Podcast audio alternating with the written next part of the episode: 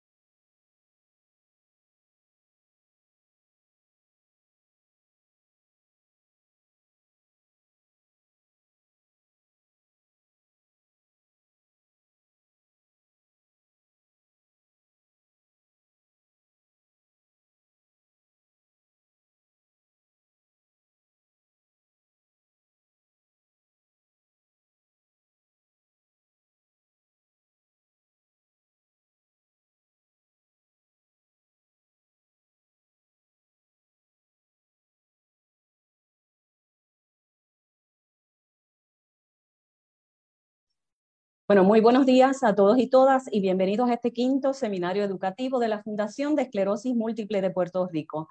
Estamos muy felices de que nos acompañen. Yo soy Bruni Torres y seré su moderadora por el día de hoy. Debido al gran número de participantes, todos los asistentes estarán silenciados. Este seminario educativo cumple el objetivo de la Fundación de mantener informada a la población sobre lo que es la esclerosis múltiple y en esta ocasión conocer sobre la prevalencia e impacto de las comorbilidades en pacientes con esclerosis múltiple. Los invitamos a que si tienen alguna pregunta, la escriban en la caja del chat. Este seminario educativo será grabado y estará disponible en la red social de Facebook de la Fundación de Esclerosis Múltiple de Puerto Rico.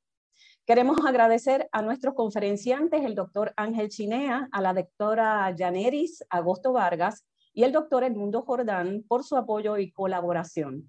También agradecemos a los siguientes auspiciadores que hacen posible este evento. Ellos son Alexion, Allergan, Biogen, Bristol Myers Squibb, Caribbean Cancer Care, CBS Specialty, y Janssen, además de, obviamente, nuestra revista de medicina y salud pública.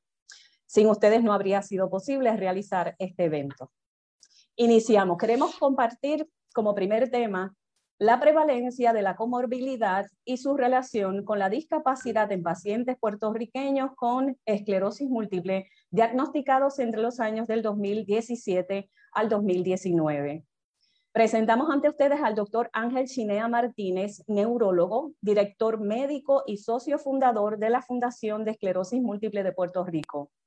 El doctor Chinea cuenta con 30 años de experiencia como neurólogo. Desde el año 1996, el doctor Chinea comenzó con un interés en la investigación clínica sobre la esclerosis múltiple y desarrolló el primer registro de esclerosis múltiple y base de datos de pacientes con la condición manejado y custodiado actualmente por la Fundación de Esclerosis Múltiple de Puerto Rico. Estableció un centro multidisciplinario de esclerosis múltiple en Puerto Rico, que es reconocido por la Sociedad Nacional de Esclerosis Múltiple como el Partner in MS Care. Actualmente el doctor Ángel Chinea lleva a cabo investigaciones sobre los nuevos tratamientos para la esclerosis múltiple en colaboración con prominentes centros en otras áreas de los Estados Unidos.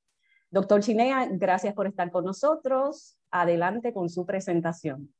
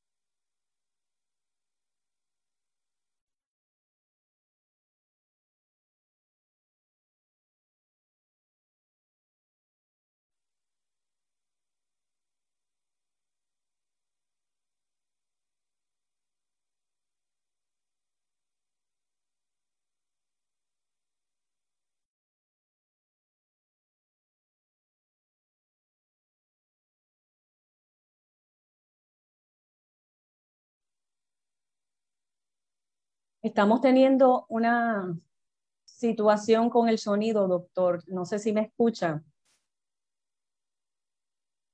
¿Me escucha, doctor?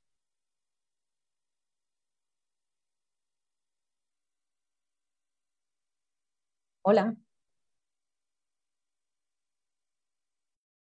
Doctor Chinea.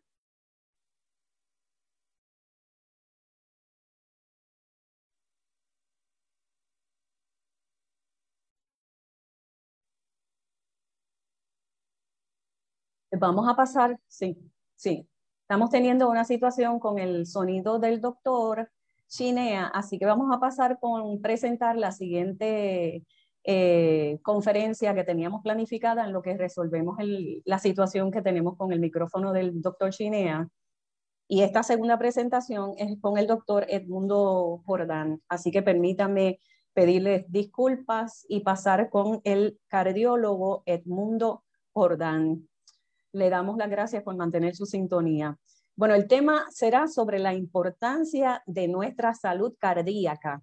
Con nosotros se encuentra el doctor Edmundo Jordán Morey, cardiólogo y presidente de la Sociedad Puertorriqueña de Cardiología, con una experiencia de 15 años y ejerce su práctica privada en Santurce. El doctor Jordán, muchas gracias por compartir con nosotros en la mañana de hoy. Los dejamos con el tema la importancia de la salud cardíaca en nuestros pacientes. Adelante, doctor Jordán. Sí, muy buenos días. Eh, buenos días. Bueno, nada, eh, eh, sumamente contento de la invitación de la Fundación Esclerosis Múltiple para hablar del cuidado cardiovascular preventivo, ¿verdad? Para sus pacientes.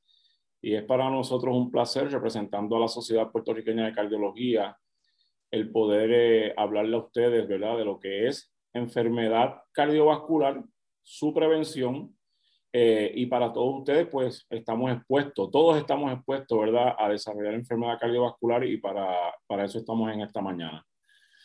Eh, verdaderamente pues nos sentimos orgullosos de pertenecer a la Sociedad Puertorriqueña de Cardiología y por demás cuando veo el historial de cómo se fundó eh, eh, la Fundación de Closis Múltiple, pues nosotros los puertorriqueños nos debemos sentir sumamente contentos de poder pertenecer a tales sociedades, ¿verdad? Para atender de una manera preventiva eh, todos, ¿verdad?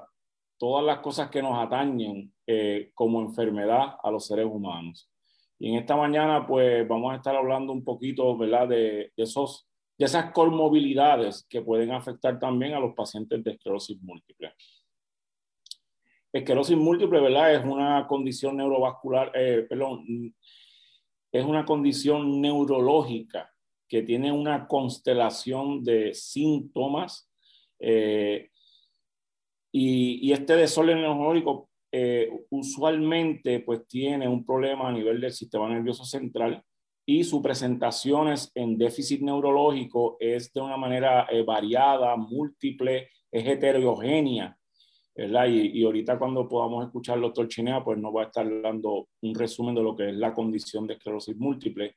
Sabemos que la severidad de la misma está afectada por diferentes factores, incluyendo esas comorbilidades. Eh, cuando hablamos de comorbilidades, pues tenemos que saber que son condiciones médicas que están asociadas al paciente y que la misma pueden agravar la situación eh, neurológica que está teniendo el paciente, ¿verdad? En este caso, la esclerosis múltiple.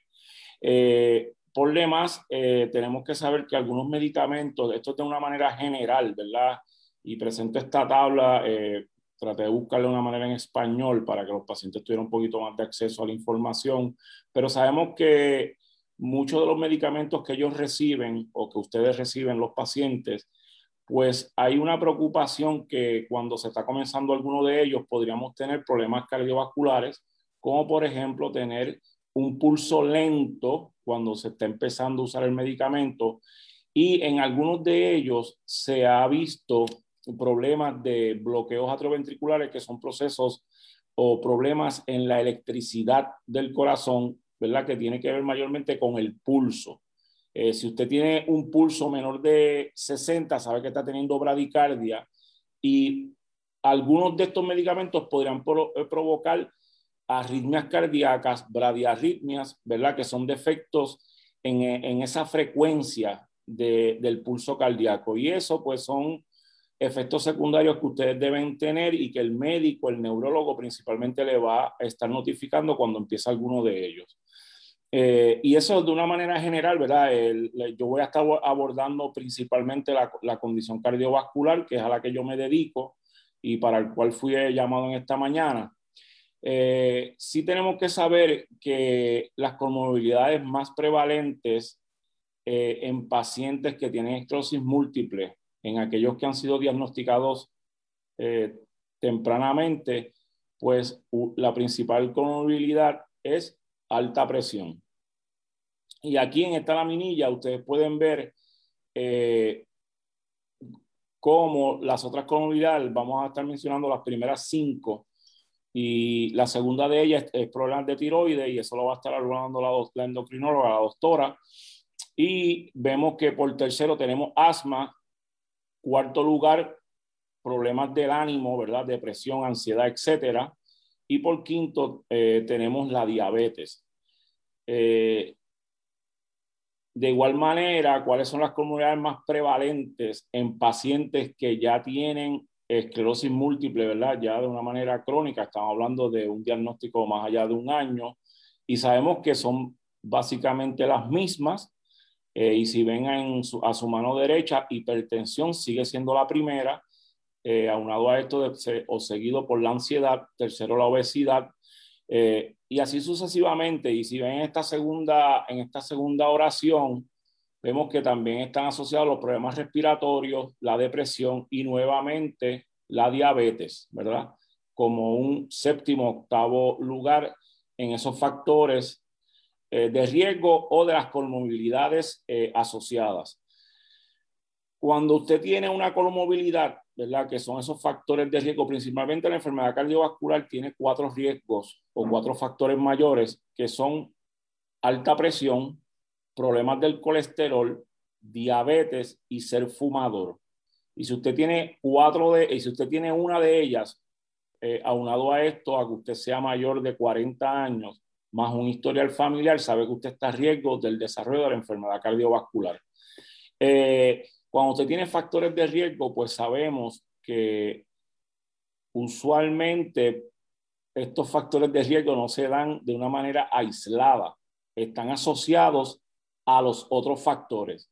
Y si usted tiene dos o tres de estos, sabe que usted va a tener algún problema cardiovascular años después, ¿verdad? 5, 10, 15 años después va a haber una manifestación de enfermedad cardiovascular. ¿Cuál es el norte de un cardiólogo cuando está tratando a un paciente, independientemente si tiene esclerosis múltiple o no? Es que el paciente pueda vivir más y que pueda tener calidad de vida. Eh, cuando hablamos de lo que es las estadísticas de, de, vida de los pacientes puertorriqueños, hablamos de que las mujeres tienen una estadística de vida, de sobrevida de 83 años y en los varones de 77 años. Si yo cuando hablo con el paciente, si yo logro conjuntamente con lo que haga el paciente, ¿verdad? Aunado de que va a tener un buen balance en su dieta y hacer actividad física y no fumar, eh, nosotros poder tener una meta de, poder llevar al paciente a esa edad y mucho más de la que Dios nos pueda permitir para que pueda vivir hasta esa edad sin tener ningún evento cardiovascular. ¿Que ¿Cuáles son los eventos cardiovasculares? Son principalmente tres. Que el paciente no tenga un derrame cerebral, que el paciente no tenga un ataque cardíaco y que no tenga un problema circulatorio que conlleve la amputación de una extremidad o de, usualmente de extremidades inferiores, de una pierna, un pie, etc. Y eso realmente, ahí están las metas médicas que los cardiólogos tenemos con los pacientes. Eh, comorbilidad, si un paciente de esclerosis múltiple tiene una de estas comorbilidades que anteriormente hablé, que son los factores de riesgo mayores, sabe que su carga de complejidad médica va a ser mucho mayor. Y entonces eso usted le va a proveer una incapacidad. Y los médicos, ¿verdad? Los neurólogos, conjuntamente con los cardiólogos y los otros médicos aliados a, a, trabajar estos factores de riesgo, pues vamos a trabajar para que el paciente pueda manejar estos factores estas comorbilidades y el paciente tener mejor calidad de vida y alargar sus años de vida. Eh, yo pues estoy abordando la parte cardiovascular, después el doctor Chinea, que era el principal orador eh, de introducción, pues iba a hablar de una manera general de lo que es esclerosis múltiple, pero estamos tocando varios puntos que me parecen que son de suma importancia para que usted pueda entender hacia dónde vamos con, con la charla. Eh, es un reto para la profesión médica el poder afrontar a un paciente que tenga estas comorbilidades que anteriormente hemos mencionado. Si usted es un paciente de esclerosis múltiple y tiene diabetes y tiene alta presión, sepa de que usted necesita eh, una intervención eh, médica interdisciplinaria, ¿verdad? Con su médico primario, médico internista, cardiólogo, endocrinólogo, para usted abordar de una manera buena y de excelencia el tratamiento de esas comorbilidades para que usted pueda tener mejor vida, a pesar de que tiene una condición que va a producir eh, probablemente una incapacidad a largo plazo, pero si usted se coge de una manera temprana, probablemente controlando estas comorbilidades, usted va a tener mejor éxito en el control de su salud y sobre todo de la esclerosis múltiple, que es lo que estamos abordando en esta mañana.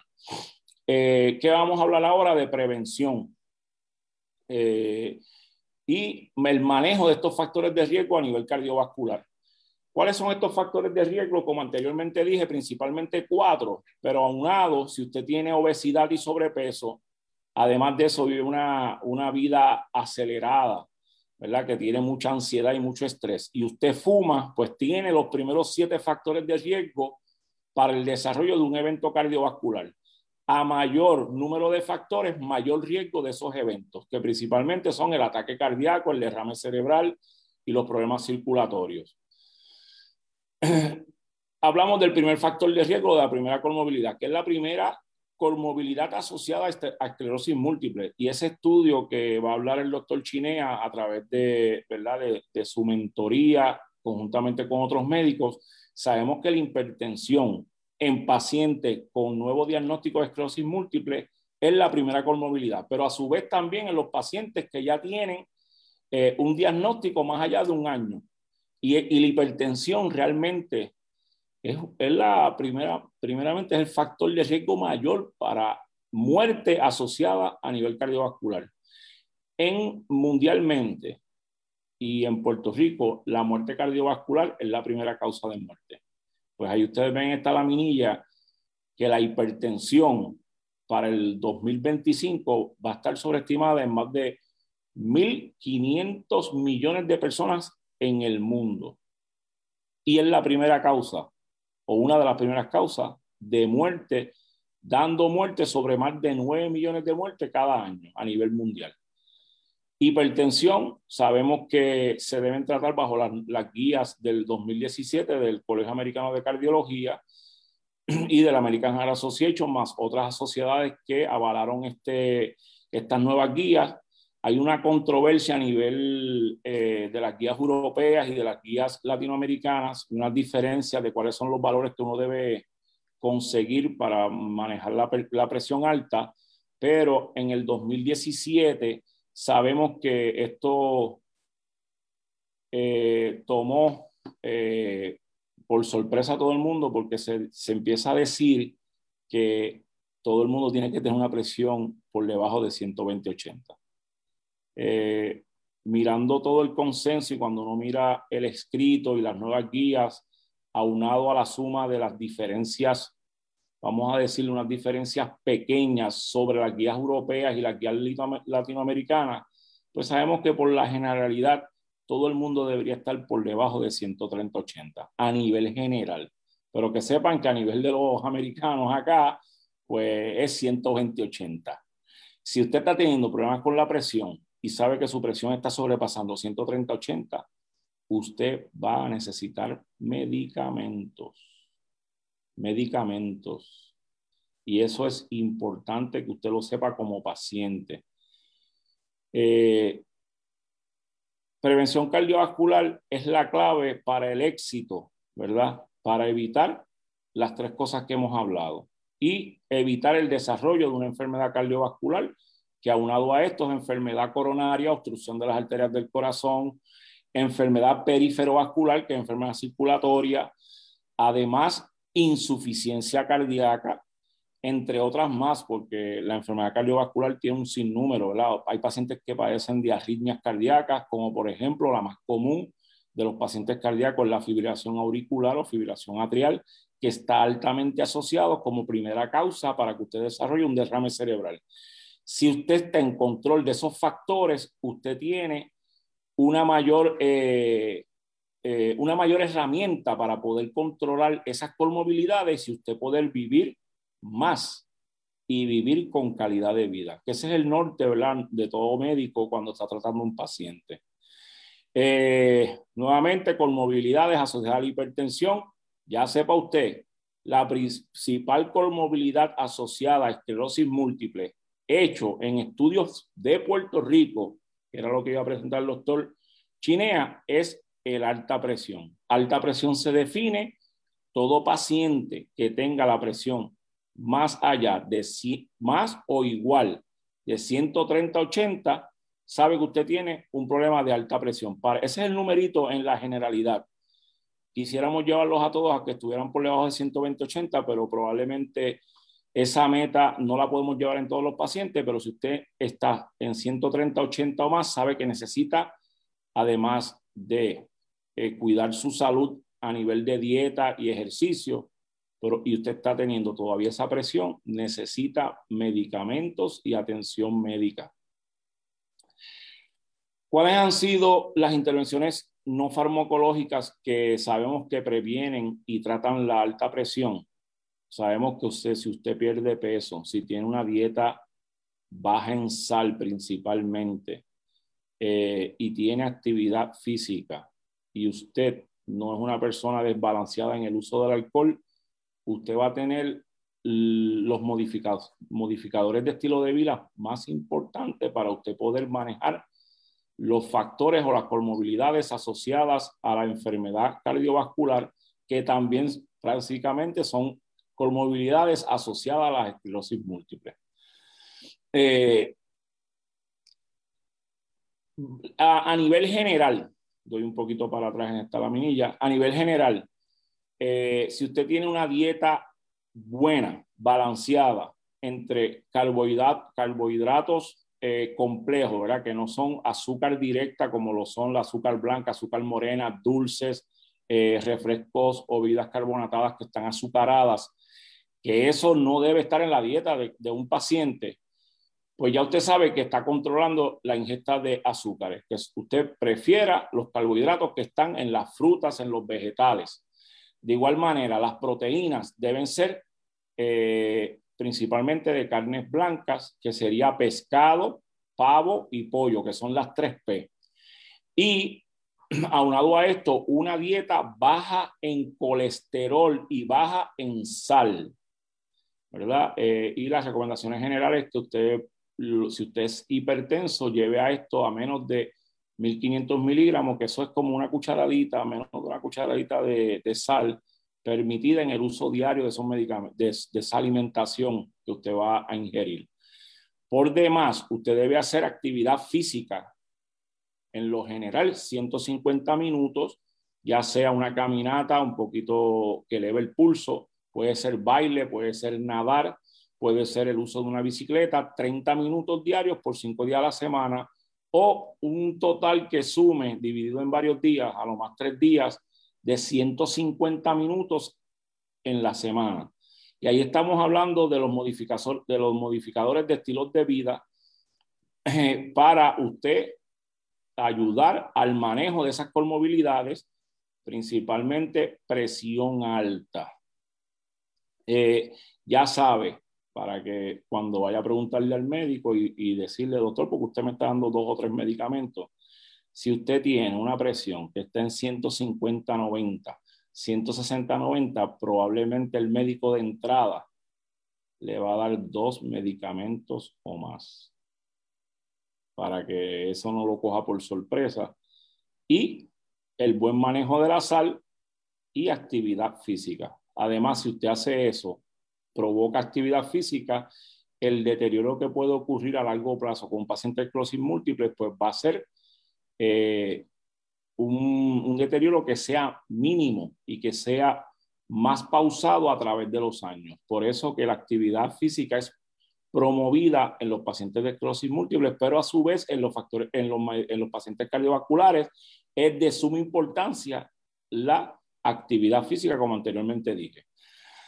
Prevención es lo que debemos hacer para nosotros eh, controlar la enfermedad cardiovascular a nivel general y asociado también a la enfermedad de esclerosis múltiple, porque nuevamente repito, hipertensión es la principal comorbilidad asociada y además de esto, pues estamos hablando de pacientes que tienen colesterol alto, que tienen diabetes, que fuman y esas comorbilidades también están asociadas a la entidad.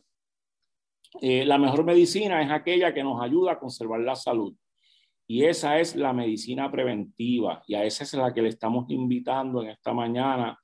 Y yo doy gracias porque siempre hay personas que tienen visión y misión en lo que hacemos con los pacientes y la Fundación eh, de Esclerosis Múltiple, aunado a esto, a la Sociedad Puertorriqueña de Cardiología y otras sociedades, pues hacemos medicina preventiva, ¿verdad? Para que la salud en Puerto Rico y a nivel mundial pues sea una salud efectiva con los pacientes. Nosotros podemos orientar, pero si usted no lleva a cabo esa consejería, pues estaríamos en vano haciendo lo que nosotros hacemos. Pero si usted lo lleva a cabo, pues le estamos diciendo en esta mañana de que usted va a vivir mejor. Y vivir mejor es de que usted pueda llegar a, esas estadísticas de vida y sobrepasarlas en cuanto a, términos de sobrevida, pero usted llegar bien con su mente, poder usted entablar una conversación, aunque usted no tenga movilidad como una persona de 20 años, pero usted puede disfrutar. Y eso, a eso es lo que estamos trabajando en esta mañana. El manejo de las comorbilidades de suma importancia, que son los factores de riesgo, que es básicamente lo mismo para usted eh, prevenir la enfermedad cardiovascular. Eh, Primer factor de riesgo que hemos hablado fue hipertensión. Eh, si usted tiene controlado esas comorbilidades y esos factores de riesgo, usted va a estar mejor y por consiguiente va a tener mejor salud.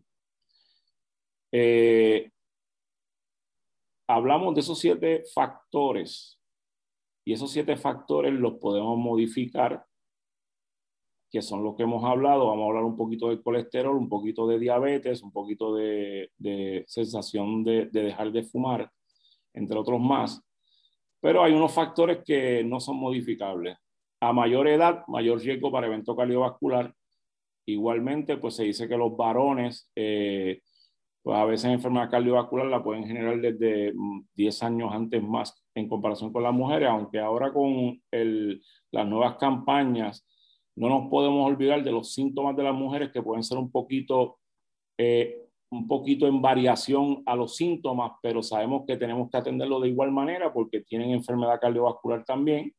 Y estamos hablando ahora, no a los 50, no a los 60 años, estamos hablando, si usted tiene más de 40 años, ya usted tiene un factor de riesgo ahí. Y el historial familiar, que si usted tiene muerte prematura cardiovascular eh, en su familia, si usted está teniendo hermanos, padre o madre con problemas de muerte temprana cardiovascular, pues ya sabe que tiene otro factor de riesgo y eso pues no, no son modificables.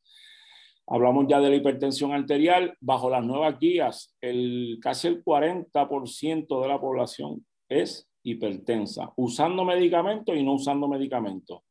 Eh, como sabemos todos, la alta presión está asociada a obesidad, a estrés y a un consumo de sal excesivo.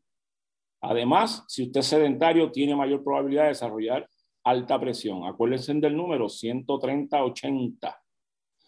Eh, hablamos un poquito de colesterol, que es uno de los factores eh, más otro de los factores más importantes en el desarrollo de la enfermedad cardiovascular. si usted tiene un colesterol total más de 200 o más, usted tiene un problema ya del colesterol. Y hay que definir los dos colesteroles para que se lo, más o menos se lo aprendan, que es el colesterol LDL, Low Density Lipoprotein, que es el colesterol malo. Si usted tiene ese numerito mayor de 100 con otros factores asociados como diabetes y alta presión, sabe que ese colesterol está alto, que es el colesterol malo. Si usted no tiene factores de riesgo y el LDL pues está entre 100 a 130, pues todavía está en un valor aceptado. A nivel general, el LDL debería estar menos de 100. El HDL debería estar alto, que es el colesterol bueno. La manera más eficaz de aumentar el HDL es provocando actividad física. HDL, colesterol bueno, LDL, colesterol malo.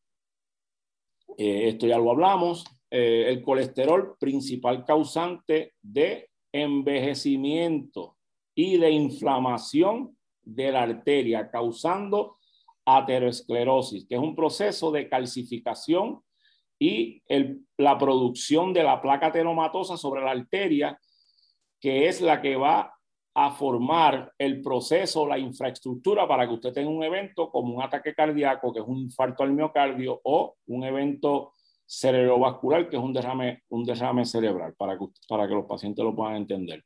Este proceso de aterosclerosis básicamente es un proceso de inflamación en la estructura de la arteria, que es la que lleva la sangre a los tejidos. Y en el, en el caso cardiovascular, las arterias coronarias es la que lleva esa sangre al corazón. Si usted tiene esto producido por un alto colesterol, sabe que usted está a riesgo de un infarto cardíaco y esa es la primera causa de muerte.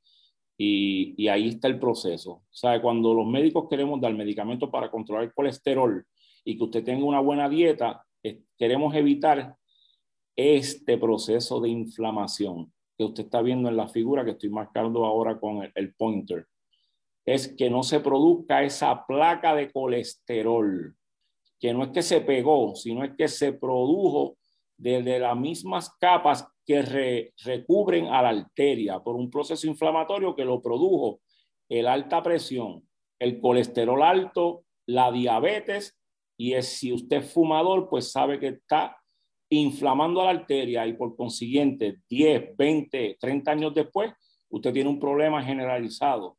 Como yo le digo a los pacientes, desde la punta de la cabeza hasta la punta del pie, usted tiene arterias y ellas son las que llevan el oxígeno. Si usted las tiene enfermas, usted está a riesgo de un evento cardiovascular.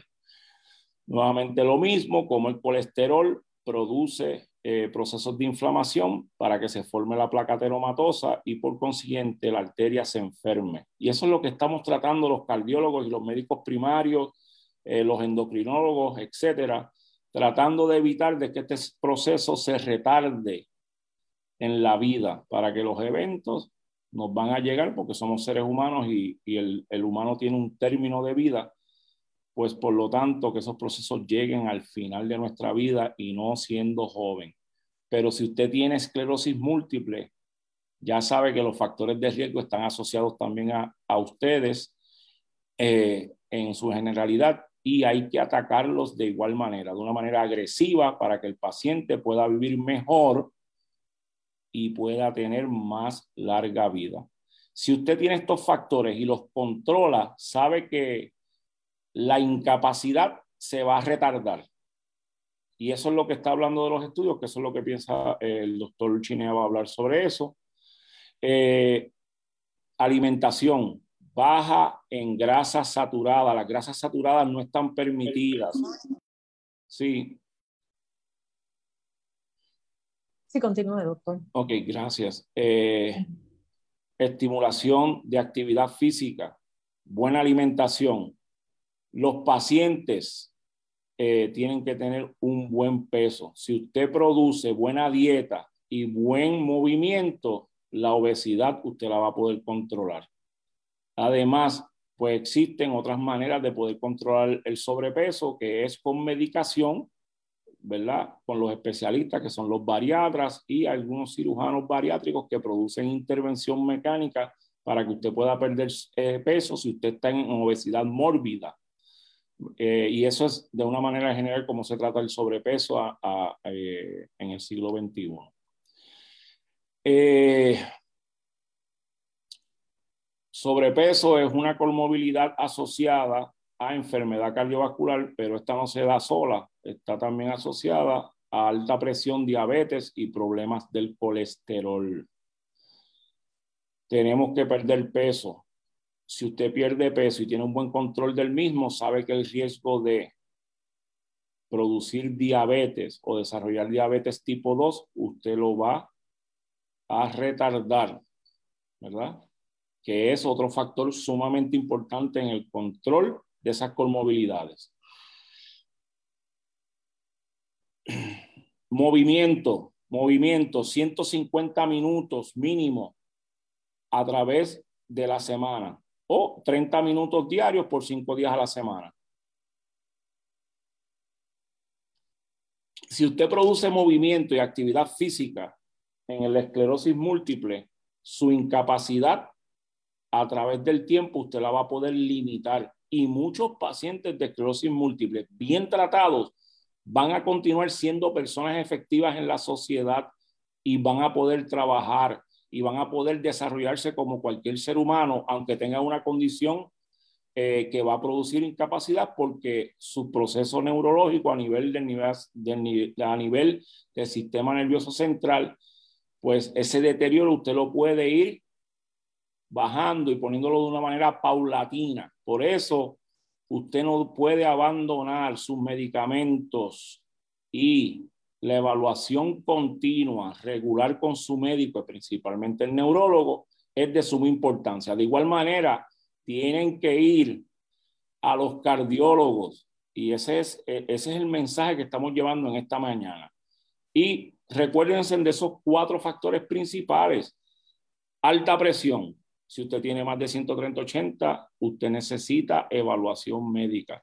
Si usted fuma, no está permitido fumar. No hay ninguna manera de fumar, está permitida. Para usted tener buena salud, no puede fumar. Tercero, si usted es diabético, eh, vamos a unos números generales y ya estamos terminando. En dos o tres minutos terminamos.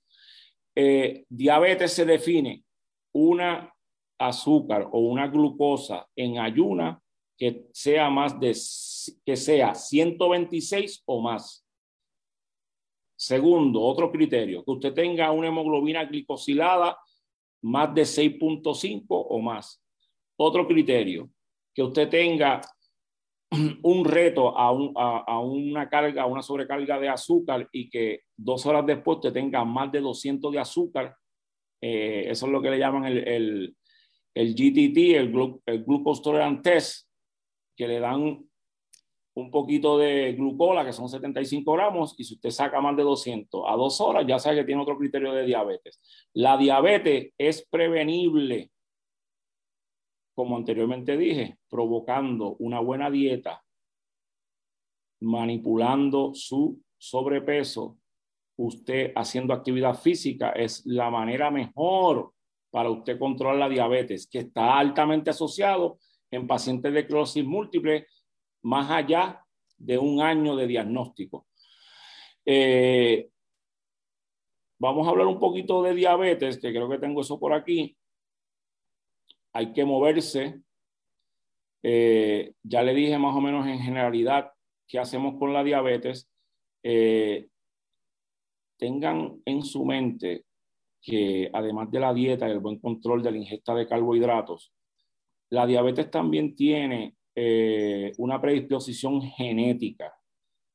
En Puerto Rico estamos hablando que la diabetes ya ocupa el 17% en prevalencia. O sea que si usted toma a 10 pacientes, dos de frente son diabéticos.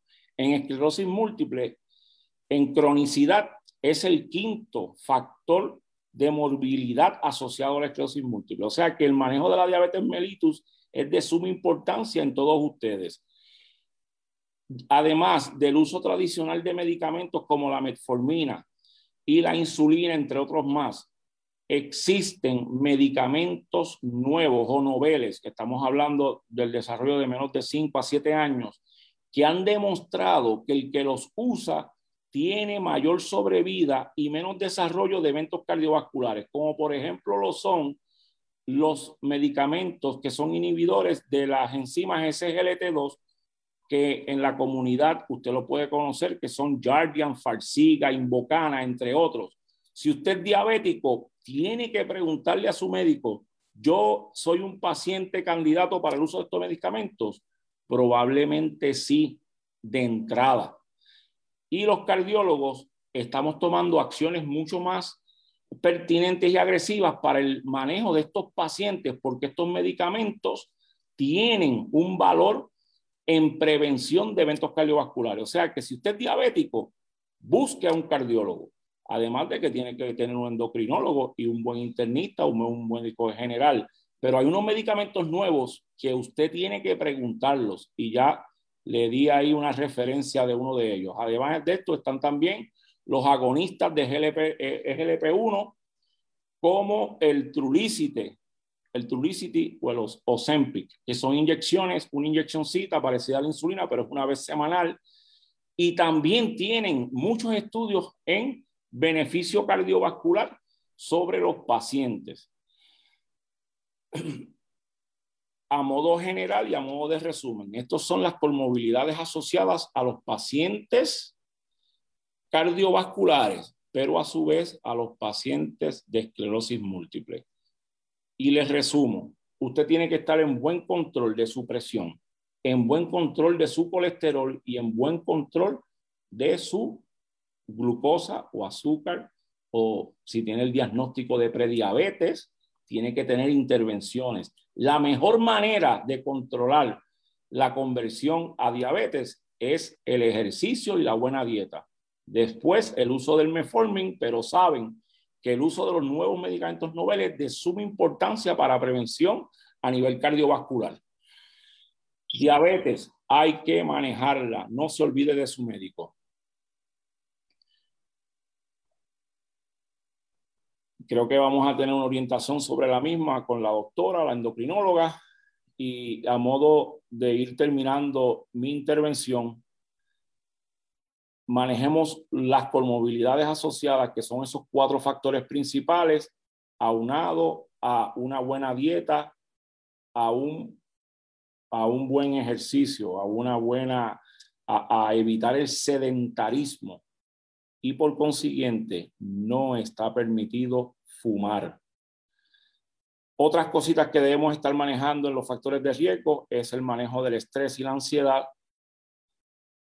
Y esas son cosas que tenemos que hacer, que están también eh, unidas a cómo es el bienestar de un paciente. Si usted hace ejercicio de meditación, inclusive el usted alimentar su espíritu, sus emociones, eh, el buen manejo de las relaciones entre los seres humanos, usted va a tener mejor calidad de vida y mejor salud para su vida.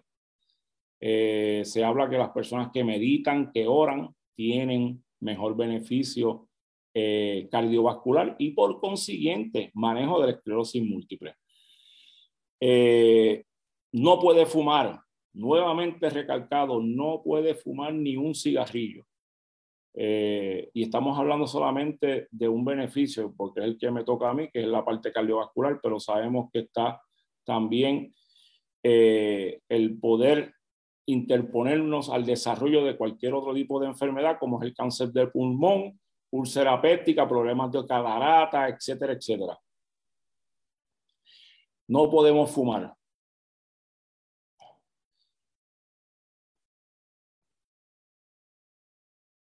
La mejor manera de dejar de fumar es que usted tenga un compromiso con su salud y el primer paso tiene que darlo el paciente.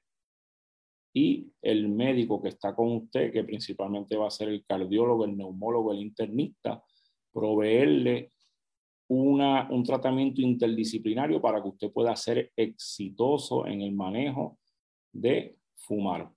El éxito va a depender siempre de su compromiso aunado al uso de unos medicamentos, unos parchos, eh, gomas de mascar de nicotina eh, y orientación interdisciplinaria.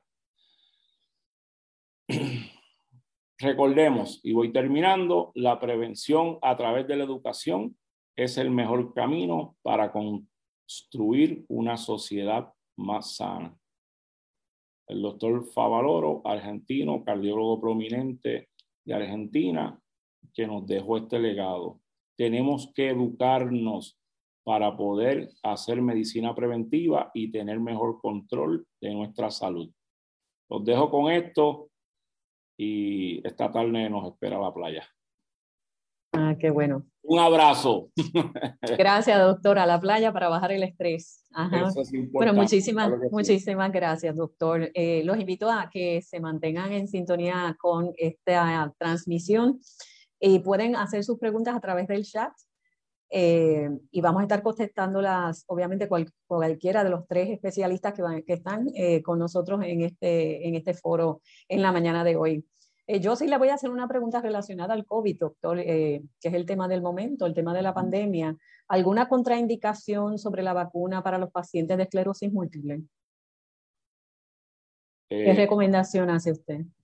Sí, eh, yo te puedo hablar de los pacientes cardiovasculares, ¿verdad? Pues no me siento... En términos del cardiovascular, sí. sí, en su área.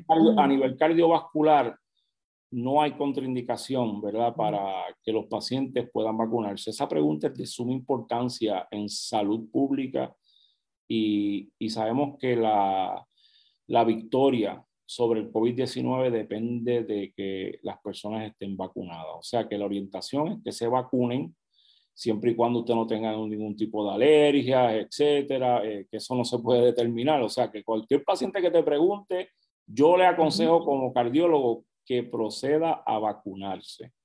Eh, y no abandonen los medicamentos y no abandonen la visita al consultorio médico por la pandemia, porque hay un sinnúmero de maneras de poderle proveerle atención médica, incluyendo eh, lo que es medicina virtual, medicina o telemedicina, que también es una manera y una herramienta buena para proveer salud. Y usted no pierda su receta de sus medicamentos, porque así usted va a proveer mejor salud para usted combatir al COVID. Muchísimas gracias, doctor. Y muchas gracias, dice excelente información Maritza Caballero, que está en sintonía y, y nos está haciendo ese comentario para hacérselo llegar a usted. Gracias, gracias. Bueno, pues muchísimas gracias al doctor Jordán. Vamos a pasar ahora con la doctora Yaneris Agosto Vargas. Ella es endocrinóloga. Eh, eh, pero antes vamos a mencionar eh, nuestros auspiciadores, ¿verdad? Este foro se da gracias a la colaboración y el auspicio de empresas como Alexion, Allergan, Biogen, Bristol Myers Squibb, Caribbean Cancer Care, CBS Specialty, Janssen y la revista de Medicina y Salud Pública. Ahora sí, vamos a continuar con la doctora Janeris Agosto Vargas. Eh, el próximo tema estará a cargo de ella. Y la doctora Agosto hizo su bachillerato en la Universidad de Puerto Rico, recinto de Río Piedras, y completó su grado de medicina en la Escuela de Medicina San Juan Bautista. Trabajó como asistente de investigación en la Universidad de Puerto Rico, ejerció en el Hospital de San Juan, eh, Hospital de San Juan y en el Hospital de Veteranos. Ha participado en varias publicaciones médicas y actualmente tiene su práctica privada en Carolina, Puerto Rico. La doctora Vargas, le damos las gracias por estar con nosotros, aceptar nuestra invitación y compartir eh, su conocimiento. El tema que la doctora va a tratar es endocrinopatías en pacientes de esclerosis múltiple. Los dejo ahora con la doctora Agosto Vargas. Adelante. Hola, buenos días. ¿Me escuchan? Buenos días, te escuchamos, doctora. Perfecto. Yo soy la doctora Yaneris Agosto. Gracias, Bruni, por la introducción. Eh, se acercaron a mí para poder compartir un poco acerca de las comorbilidades endocrinológicas, especialmente en pacientes con esclerosis múltiple. Así que me voy a enfocar un poquito en eh, los pacientes con esta condición eh, neurodegenerativa. No tengo nada que declarar. Los objetivos de esta conferencia van a ser eh, basados en endocrinopatías, especialmente tiroides, diabetes, vitamina D, la relación de los lípidos también y un poquito también del tema de la obesidad, que básicamente es lo más común que manejamos los endocrinólogos. Quiero recalcar que sabemos que la esclerosis múltiple es una enfermedad autoinmune que va atacando las neuronas y las dendritas y todos esos cuerpos eh, de la neurona en el cuerpo, pero además de la esclerosis múltiple tenemos algunas otras condiciones autoinmunes.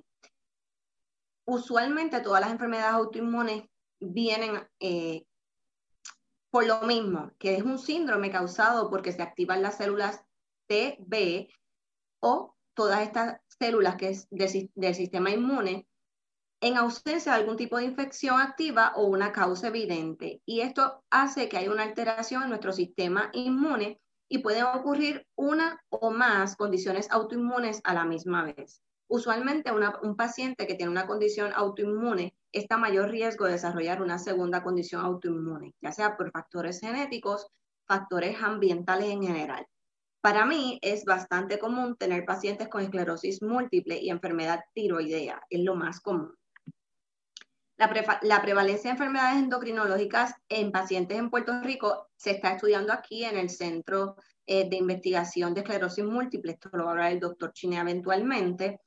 Y como mencionó el doctor Jordán, la tiroides es la, la, segunda causa más común luego de la hipertensión. De las partes endocrinológicas, luego de la tiroides le sigue la diabetes eh, luego la hiperlipidemia o problemas del colesterol y la deficiencia de vitamina D, basada en, estudios realizados en Puerto Rico. Básicamente el 85% de pacientes con esclerosis múltiple tienen problemas en los niveles de vitamina D. Y les cuento ya mismito porque esto es tan importante. ¿Qué es el hipotiroidismo? El hipotiroidismo o problemas en la tiroides se caracteriza por la disminución de la actividad de la glándula tiroidea que se encuentra justo aquí en el área de la garganta y puede ser a consecuencia de disminución en la secreción de hormonas tiroideas. La causa más común es Hashimoto. Y esto es porque algunos anticuerpos, vamos a decir que son los puntitos azules aquí en, la laminilla, me van atacando la glándula tiroidea. Es por esto que esta glándula deja de, eh, de producir la cantidad de hormonas de tiroides. Esta condición, la mayoría, como mencioné, casi el 80% es más común, es mujeres, es una condición autoinmune, al igual que la esclerosis múltiple. pero muchos medicamentos de la esclerosis múltiple están relacionados con un, desarrollo de hipotiroidismo, ya sea por la condición de Hashimoto o ya sea porque eh, crearon anticuerpos que me está destruyendo la glándula. Los medicamentos más comunes están los interferones, que ya son, que son el Copaxon, el Abonés y el Betacerón, entre otros, y los eh, monoclonales, o sea, todos los medicamentos que terminen en MAP, que son medicamentos monoclonales como en la entrada, también pueden causarme problemas de tiroides. ¿Cuál es la conexión entre esclerosis múltiple y la enfermedad tiroidea? Ambas son enfermedades proinflamatorias. ¿Por qué? Porque hay una desregulación de los mecanismos antiinflamatorios. Es decir, son condiciones autoinmunes que el estado en el cuerpo hace que esté todo el tiempo básicamente con algún tipo de inflamación. Y quiero traje esta laminilla porque es bien importante que podamos reconocer cuáles son los síntomas de esclerosis múltiple versus hipotiroidismo. No todo es problemas de tiroides, como muchas veces nos dicen, yo estoy cansado, eh, doctora, yo me siento cansada, yo vengo porque estoy aumentando mucho de peso, porque tengo calambres en las manos, en las piernas, y me dijeron que eso era el hipotiroidismo porque lo busqué en Google.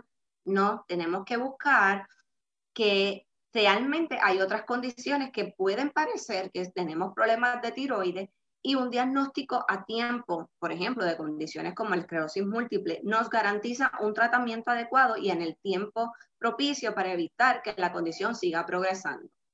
Por ejemplo, el hipotiroidismo podemos tener problemas en el ritmo, en el ritmo cardíaco, se puede ver aumento de peso, estreñimiento, eh, colesterol alto, piel y cabello reseco, dolores en los músculos y articulaciones. Y si vemos la diapositiva de la esclerosis múltiple, vemos también que se parecen algunos de estos síntomas, donde tenemos espasmo, debilidad, dolor en las articulaciones, parestesias, que es como eh, calambre y dificultad en los movimientos.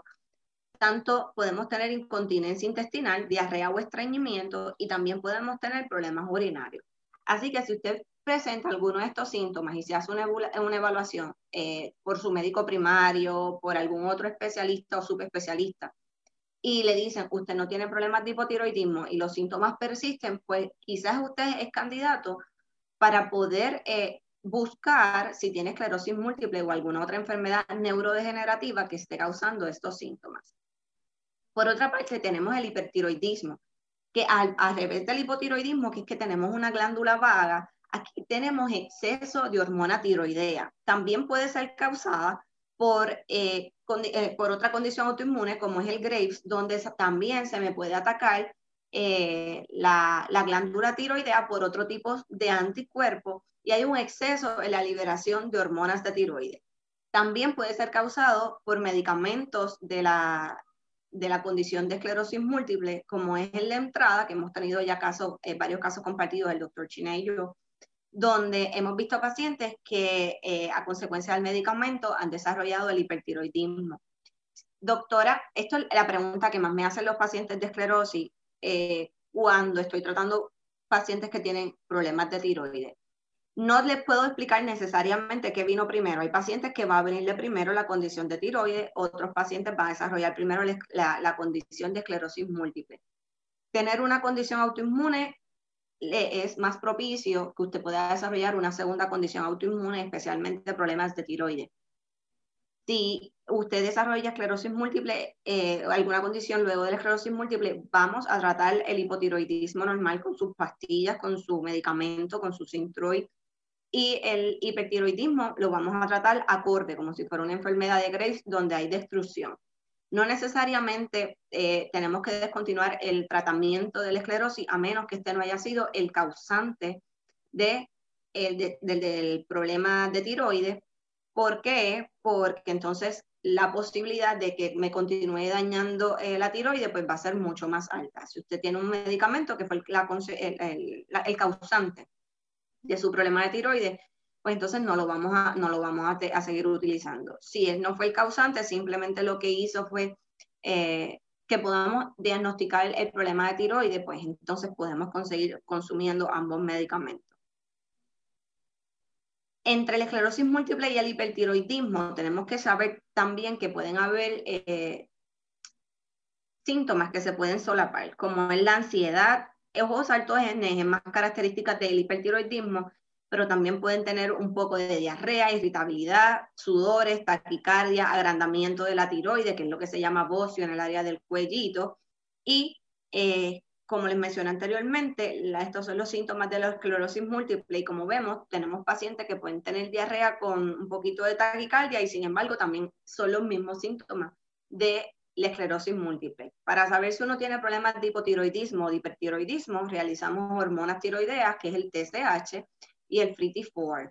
Básicamente es lo que usamos los endocrinólogos y para determinar si es una condición autoinmune, medimos anticuerpos en la sangre, eh, ya sean los TPO, los anticuerpos microsomales, o los TCI, que son eh, los tissues eh, de, ay, perdónenme, inmuno, inmunoglobulinas, perdónenme.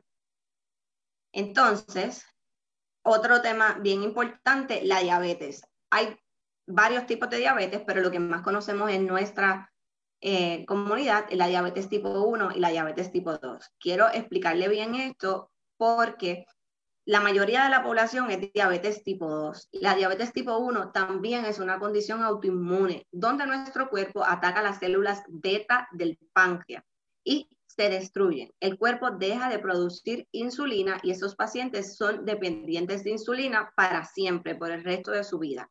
La diabetes tipo 1 se diagnostica usualmente en pacientes menos de 30 años y es un hallazgo incidental. Suele ser porque eh, mamá notó al niño o al adolescente o al joven perdiendo mucho peso, tomando mucho líquido, eh, comiendo mucho.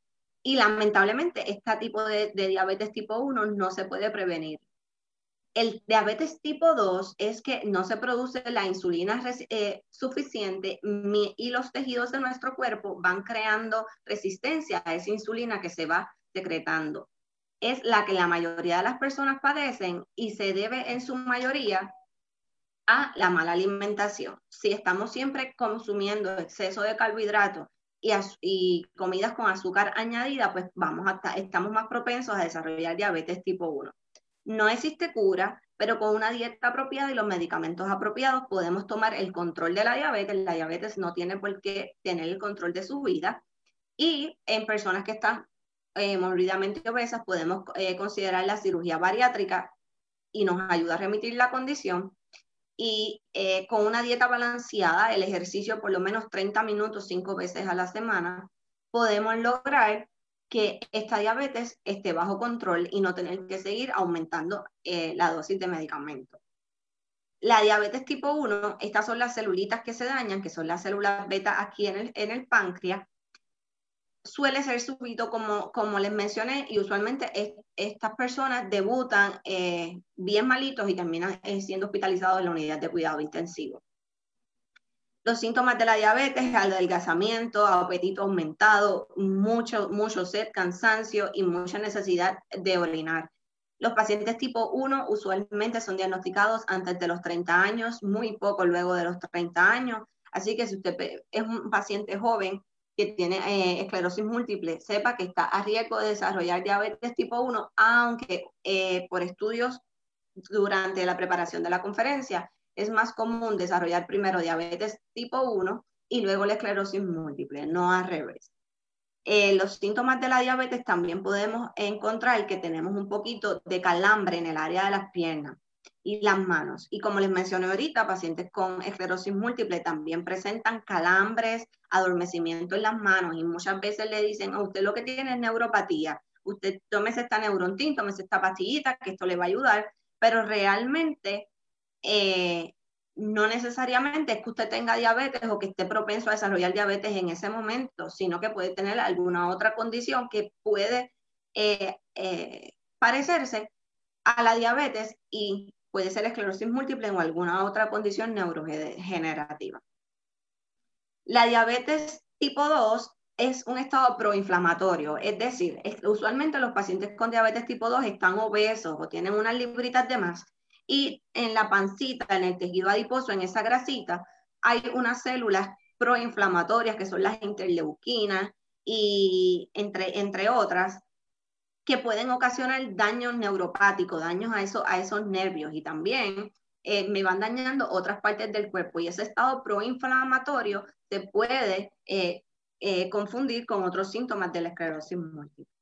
Los síntomas similares entre diabetes y esclerosis múltiple son pérdida de coordinación, adormecimiento y hormigueo en la planta de los pies, debilidad muscular, algunos problemas al caminar y pérdida de visión. En diabetes es por retinopatía diabética. Esto ocurre cuando la diabetes no está bien controlada. Si usted tiene diabetes o algún familiar de usted tiene diabetes, una diabetes controlada, es que en ayuna ese azúcar esté entre 80 a 130 y el azúcar de los tres meses, la chota, la, la A1C, la glucosilada, como usted la quiera o como usted la conozca, ese azúcar debe estar en menos de 7. Eso se va ajustando, ¿verdad? Lo, discute con su médico cuáles son las metas según sus comorbilidades, sus otras condiciones de salud, su movilidad y todas esas cositas. Pero debemos tener un buen control del azúcar para evitar el promover el estado proinflamatorio y lograr tener un mejor control de todas las eh, condiciones de salud del paciente.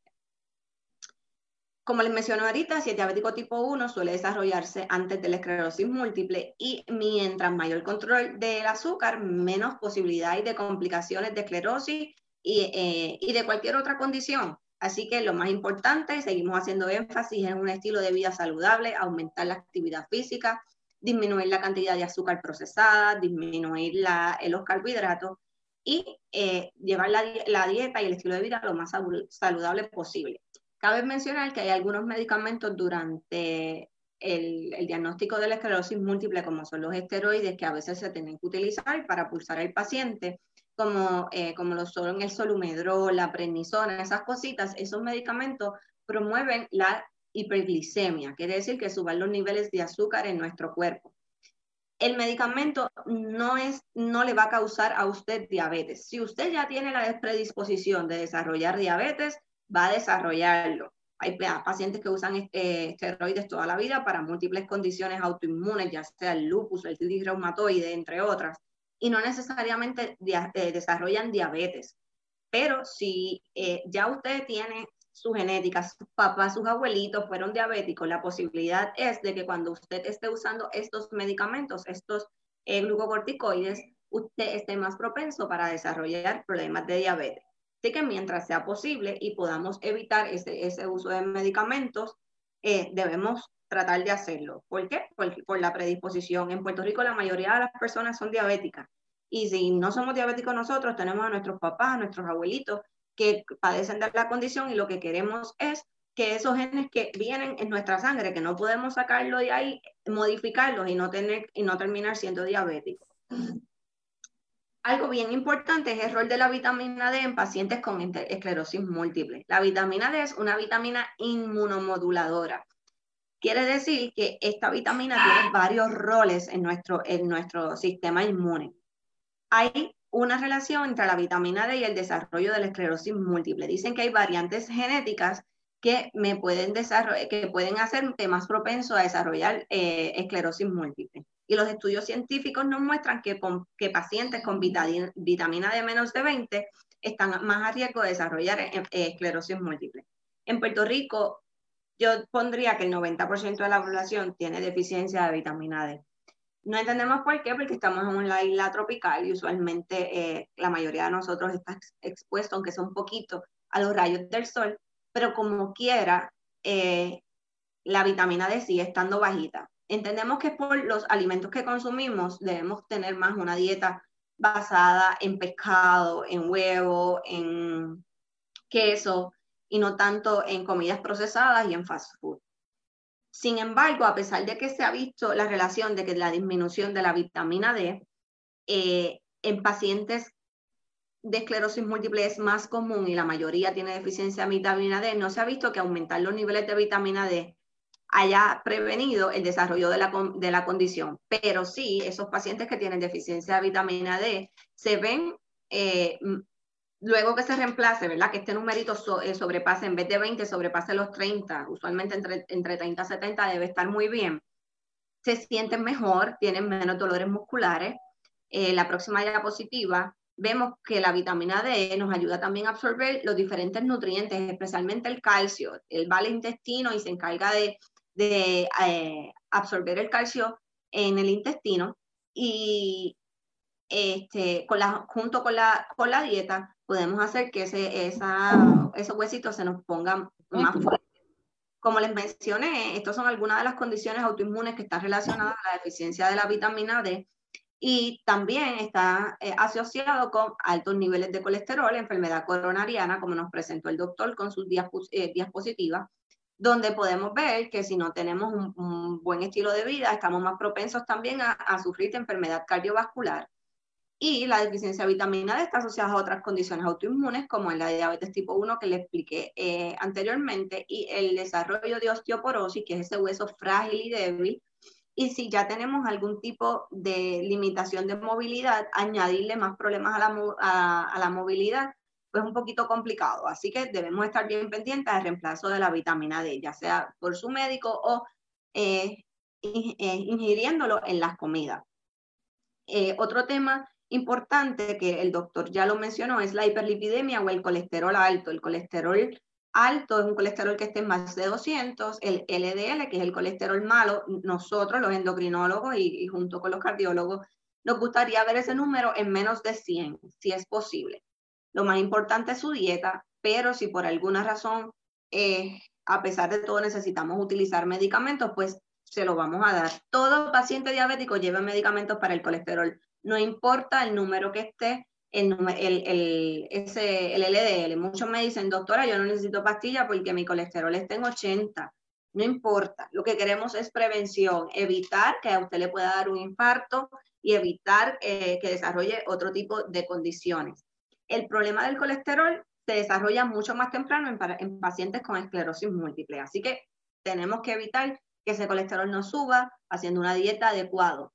Mientras sigue siendo un estado proinflamatorio, todas las condiciones de salud que no nos permitan estar en un buen peso, va a ser eh, que las citoquinas y todas las interleuquinas y todas esas cascadas de inflamación se activen en nuestro cuerpo.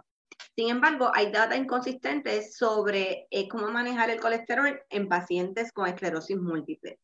Si llegas a mi oficina y tienes problemas de, de colesterol y tienes esclerosis múltiple, te voy a tratar como cualquier otra persona no voy a dejar que tengas un colesterol alto porque quiero que estés eh, lo más integrado a la sociedad posible mientras tu condición así lo permita.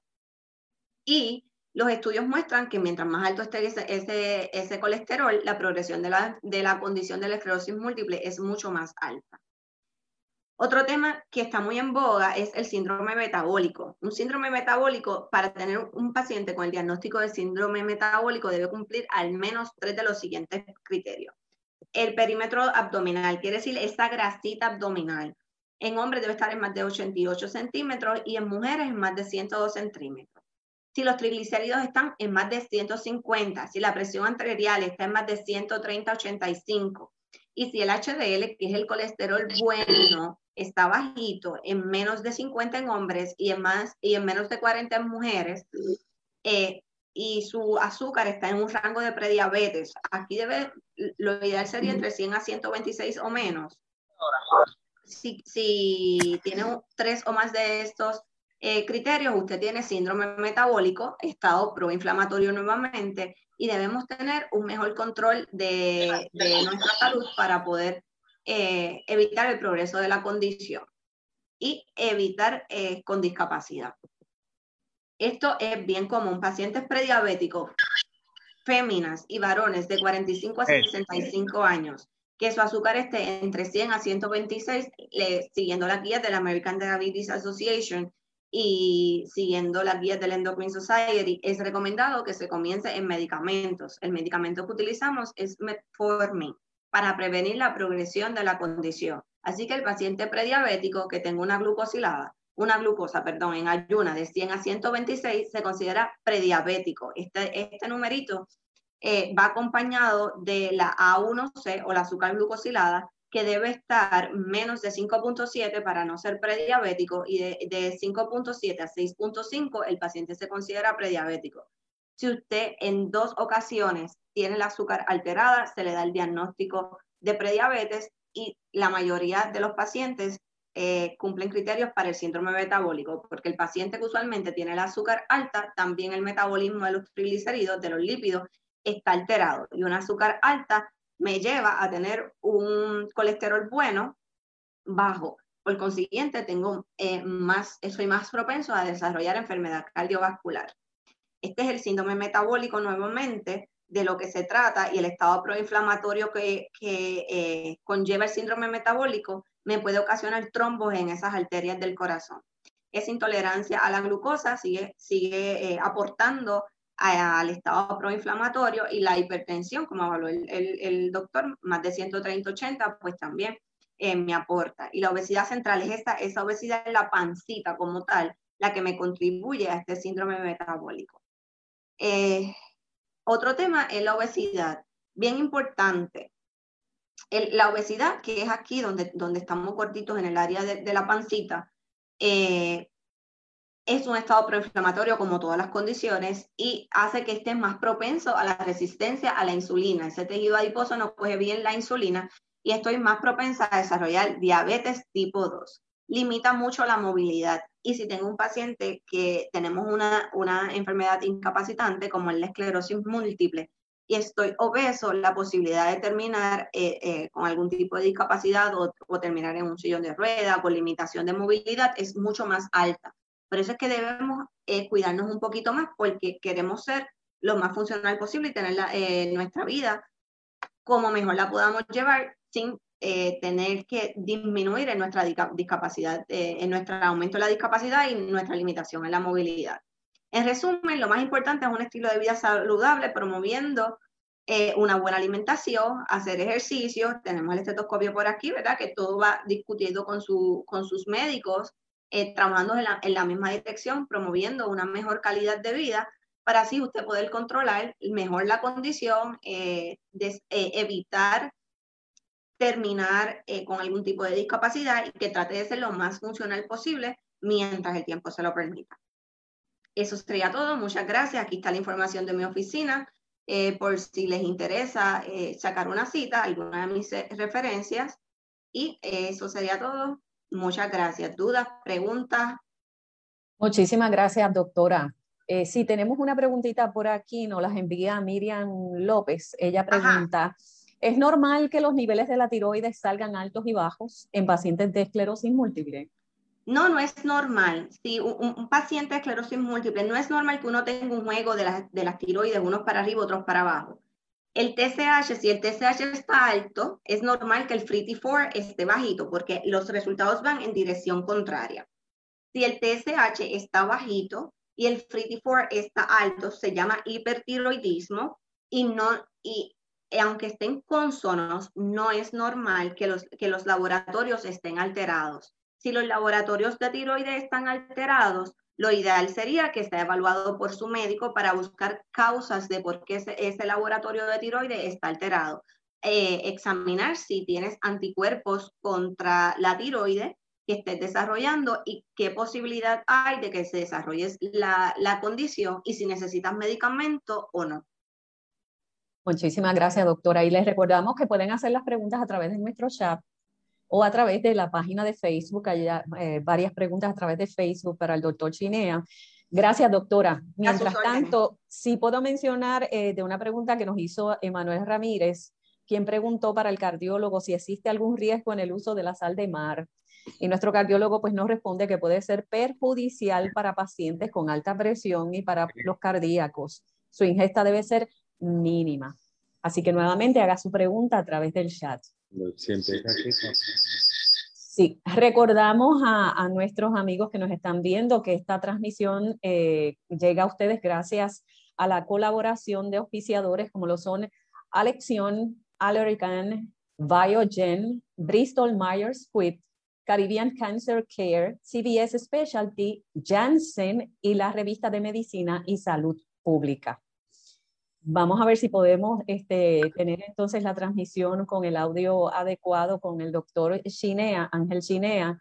Les recuerdo que el doctor ha tenido, eh, ha hecho estudios eh, profundos, interesantes, que se conservan, eh, que conserva, mantiene custodiado la Fundación de Esclerosis Múltiple de Puerto Rico y estableció el Centro Multidisciplinario de Esclerosis Múltiple en Puerto Rico, que es reconocido por la Sociedad Nacional de Esclerosis como un partnership en INEMIS Care.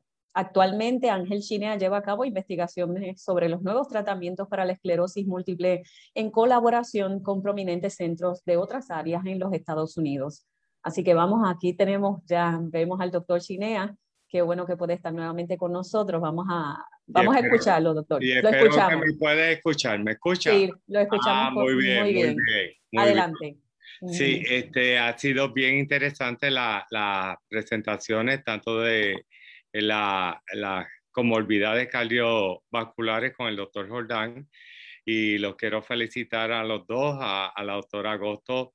Es sumamente interesante. Compartimos muchos pacientes y muchos de estos pacientes pues eh, tienen comorbilidades, sobre todo endocrinológicas, como ya mencionó, tiroides y demás. Así que, que les doy las gracias, igual que a, todos los auspiciadores, a, a, Medicina y Salud Pública, a todo el trabajo de la Fundación, a todos los pacientes que se han sacado tiempo para aprender, porque esto es uno de los programas educativos eh, que estamos haciendo y que seguiremos haciendo eh, de ahora, ¿verdad? que hemos hecho desde que empezó la, la fundación y seguiremos haciéndolo. Así que yo creo que vamos a empezar con eh, la... Lo, mío me tocaba el estudio, así que... Y, lo que vamos a hacer es un resumen de lo, de lo que ya se ha mencionado. Y eh, es importante, ¿verdad?, que, que, hablemos de qué es la comorbidad. Y la comorbidad, como ya se ha presentado, pues es una eh, enfermedad que está asociada a la esclerosis múltiple y que no sea una complicación. Así que cuando hacemos eh, la evaluación inicial, buscamos en nuestros pacientes, ¿verdad? El, si hay alguna otra condición comórbida, porque vimos que tanto en pacientes con condiciones cardíacas como eh, condiciones endocrinológicas tienen síntomas que se parecen. Vamos a pasar a la segunda. Así que es importante porque, eh, como bien decía la doctora Agosto, eh, como se parecen los síntomas, muchas veces hace que se, eh, el, el, diagnóstico se retrase.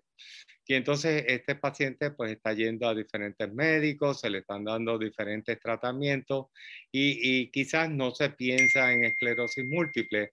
Así que es lo que estamos tratando es de llevar, ¿verdad? La concientización, eh, la educación eh, a todos los niveles, ¿verdad? Esta, esta condición la consideramos, ¿verdad? Que su tratamiento es multidisciplinario y, y lo que pretende la, la, fundación y el departamento médico de la fundación es ir a eh, llegar a todos los profesionales de la salud para que entiendan más de la condición y por, supuesto a los pacientes y a sus familiares.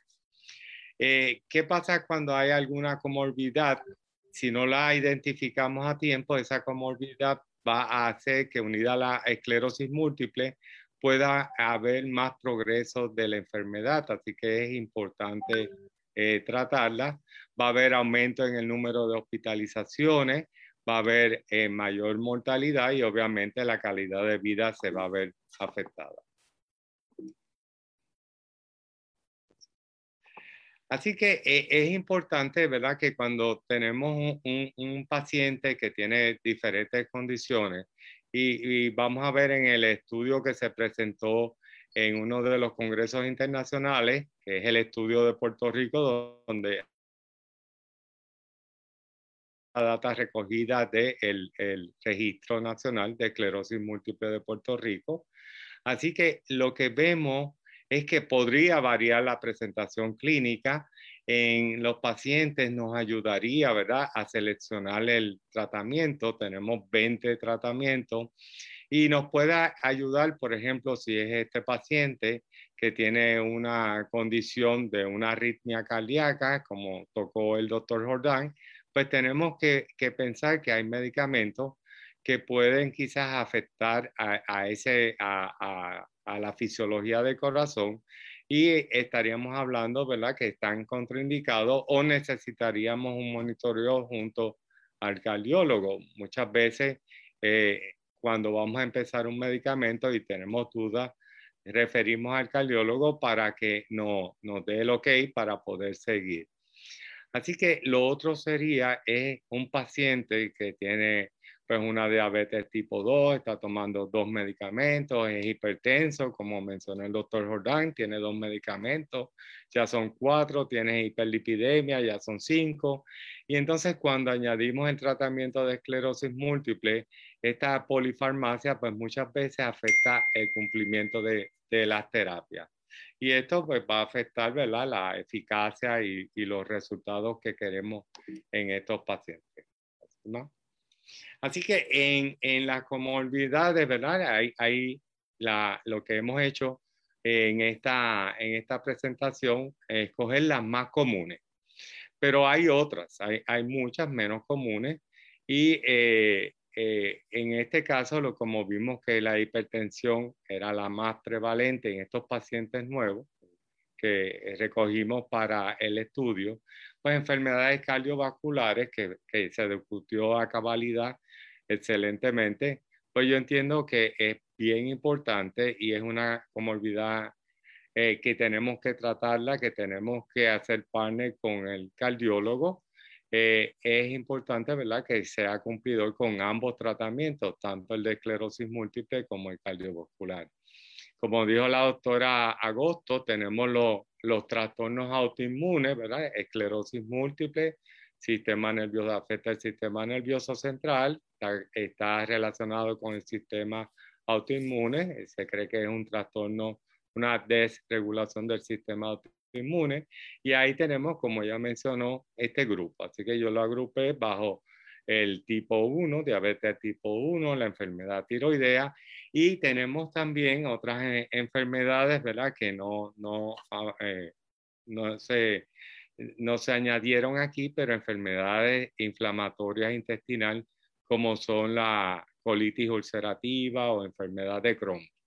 Y curiosamente, en, este, en, este, ¿verdad? en estas condiciones, muchas veces tratamos a estos pacientes con medicamentos que tratamos para esclerosis múltiple.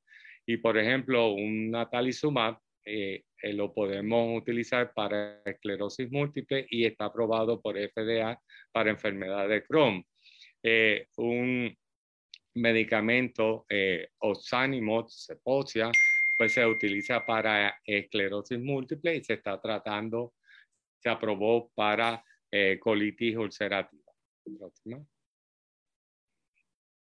Así que tenemos en las cardiovasculares que se, todas fueron discutidas a su cabalidad y eh, un comentario en hiperlipidemia es bien importante porque eh, se considera que los tratamientos, ¿verdad? la condición en sí podría tener un componente inflamatorio y estas estatinas que se utilizan se están probando como eh, agente protector también en esclerosis múltiple. Se, ha tratado en muchas otras.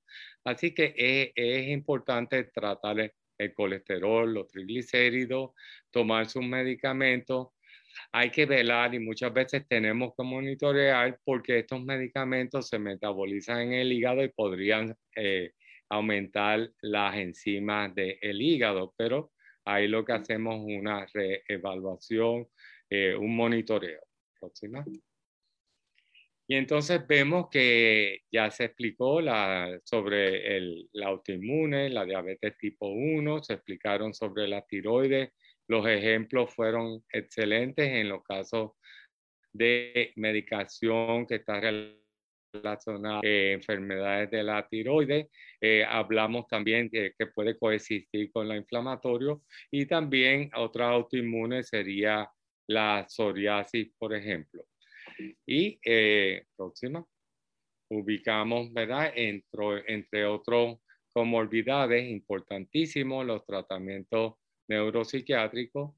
Y aquí es como decía la doctora, a veces el paciente ya tenía una disfunción de la tiroides, eh, quizás el proceso o la condición autoinmune empezó con la tiroides y luego pues pasó, o como el caso de la diabetes, pasó a, a desarrollar una esclerosis múltiple.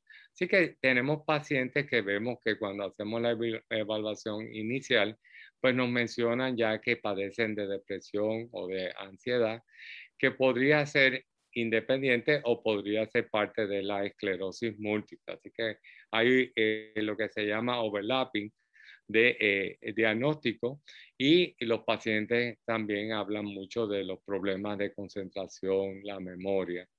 Así que tenemos, ¿verdad?, que, que hacer un buen historial porque, por ejemplo, en el caso que ella pareó con síntomas de tiroides y síntomas de esclerosis múltiple en la depresión, tenemos que el paciente deprimido pues está cansado, falta de concentración, tiene los problemas de sueño que se ven tanto en esclerosis múltiple como en la depresión.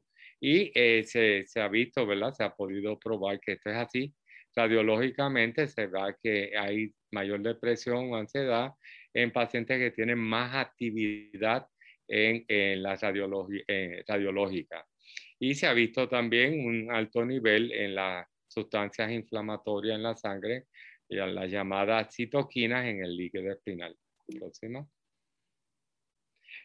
Ya se habló de la obesidad, importantísimo tanto en cardiovasculares como endocrinológica, y hablamos de la importancia de la vitamina D. Próxima. Y entonces aquí esto fue lo que se presentó y este estudio pues fue bien aceptado a nivel internacional porque estamos tratando de una población específica, estamos hablando de hispanos. Nuestra, nuestro trabajo, ¿verdad? Es basado en el comportamiento, ¿verdad? Cómo se comporta desde el punto de vista la, las diferentes condiciones. En este caso, en nuestro caso, esclerosis múltiple en los hispanos. Y no hay mucha data, no se ha, no se ha publicado, ¿verdad? Eh, a nivel internacional este, aunque ahora Latinoamérica pues está, está muy, muy este, eh, a la vanguardia de los estudios de esclerosis múltiple, están teniendo su, su registro, pero este, eh, tuvimos la ventaja de tener la fundación, eh, comenzamos con un equipo excelente donde este, decidimos a estudiar y bajo el doctor Poser y bajo la, junta de, que dio paso a la Fundación de Esclerosis Múltiple, pudimos, pudimos entrar. Así que eh, sabemos que esclerosis múltiple se presenta de, diferentes maneras y esta, esta heterogeneidad, esta diferencia y la comorbilidad es lo que va a dar una diferencia cuando evaluamos a estos pacientes. Así que en los hispanos, este, basado en el registro que llevamos eh, nacional, que está en la fundación, el Puerto Rico MS Registry, hicimos una correlación que pasaba en los pacientes con esclerosis múltiple que tenían comorbilidades. Próxima.